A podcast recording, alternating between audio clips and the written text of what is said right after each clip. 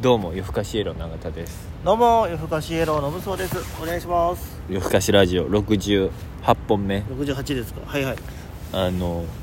今見たらお便りでコンチェルトさんがはい「なぜラジオではなくラジオなんですか?はい」これはまあ文で見てるからあれやけど、はい立ちつてとの地位に点々でんそうだからコンチェルトさんももう間違えてんのよラジオではなくラジオほらああ本当ですね、僕らのラジオは、んラリルレのの「ラ」に「う立ちつてとの「地」に点々で、はい難しい方の「お」でしょん、はいなぜですかっていうおしゃれやと思ったからまあレイディオですからね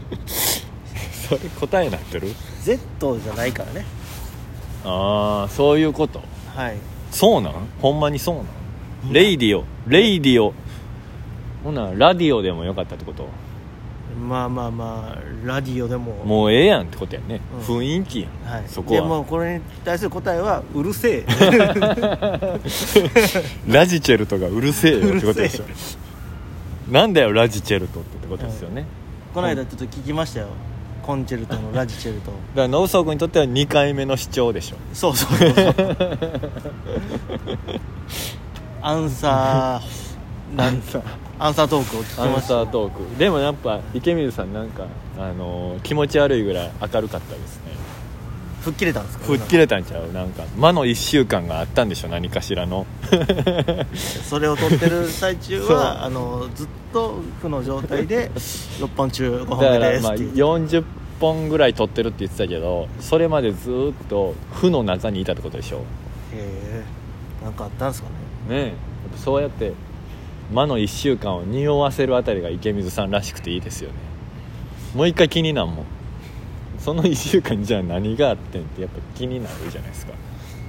そういうところを残していくのがやっぱ池水さんらしくていいですよね池水さんはそういうのを出さまいとしてるけど出てまうだけであって あの口ではねあの、他のことを語りつつそうちょっと醸し出す雰囲気が あの陰に入る、はい、節々に難しいねもうでもそこはもう性格の問題なんでしょうねまあまあこれ聞いてて何のこっちゃわからない人もおるでしょうけどね昨日ですよ、はいあの僕バイト終わりはいスマホ見てみたらあはいの LINE が16件届いてるんですようわ珍しい 本当あのいつも LINE ニュースかユニクロしか LINE 届かへんねん けど16件も池水さんから今週から届いてて、直接の対決やうんあのーラジチェルトを1回しか聞いてないって言うてるのは怒ってんのかなと思っ て見てみたらはいき昨日五色塚古墳に行ってきました行ったかもしれないけど写真を差し上げますって 15枚ほどの写真を送ってきてくれてへめちゃくちゃ優しい先輩やねんけど急にどうしたんって思えって、まあねそんなんあんませえへんもんな池みっちゃんなんかイタリアのマフィアは殺す相手にその前に贈り物するって言ってた けど殺されんのかなと思ってイタリアのマフィアのやり口で近づいてきてるなまあでも池水さんもそんな古墳見に行ったりするんやねあほんまやね逆にもう一回だから趣味増やそうとしてるやんで池水さんすいませんねあの池水さんの話ばっか りしてあのもともとお城がそうそうそうそう大好そきうでそう日本のお城が、はいであの日本にある有名なお城のプロもはプ あプラモデルはあのほぼ全て建てたなんか言っっててたね言ってたねそれであのあの阪神大震災を経験してるんですけど、あのその城は あの大丈夫やったみたいなのを聞いた話ことなんですへーでも池水さんってめちゃくちゃ不器用ですよまあ生き方がやろ今あの細かい作業とかも多分無理よだから僕はそのお城のプラモデルに関してはうんずっと疑ってるけどね、嘘や何の嘘やねん池水さんだってあれやで昔一緒にイタリアンレストランでバイトしててはい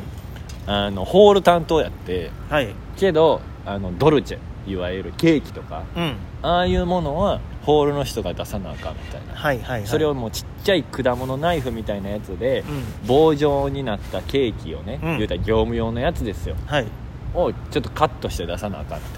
うん、そんな難しい作業じゃないよね切られへんのやからあの先端恐怖症らしくて、うん、うん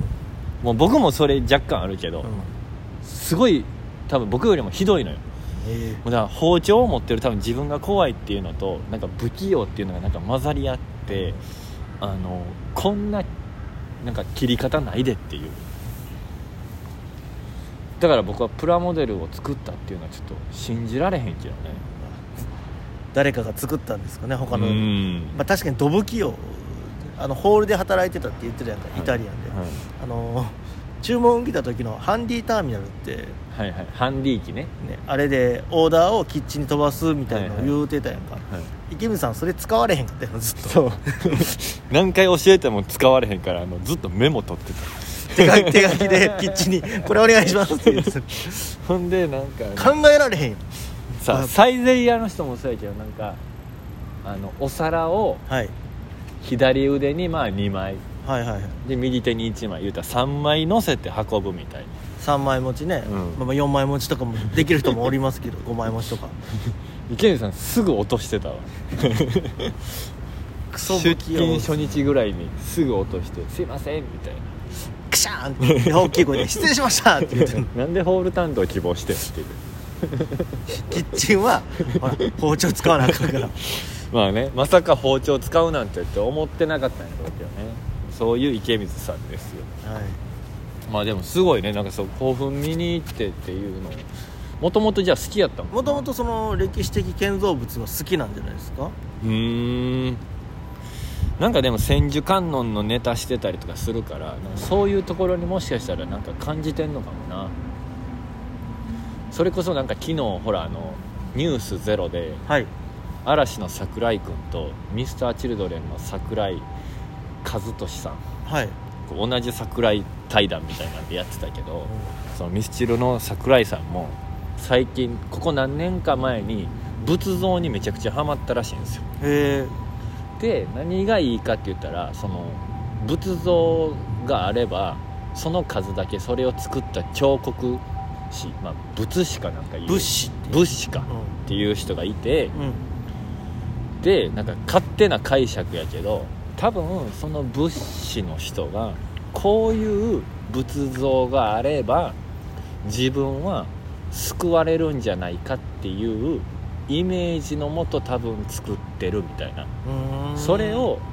あの見ながらこう感じるのがすごくいいみたいへえなでその作った人によとってはその仏像のこう見た目であったり形がその人にとってこう救われる形であったんじゃないかみたいないや深いなとたまにその博物館とか行って仏像展みたいなのをやってるんですよはいはい全くその感じはあの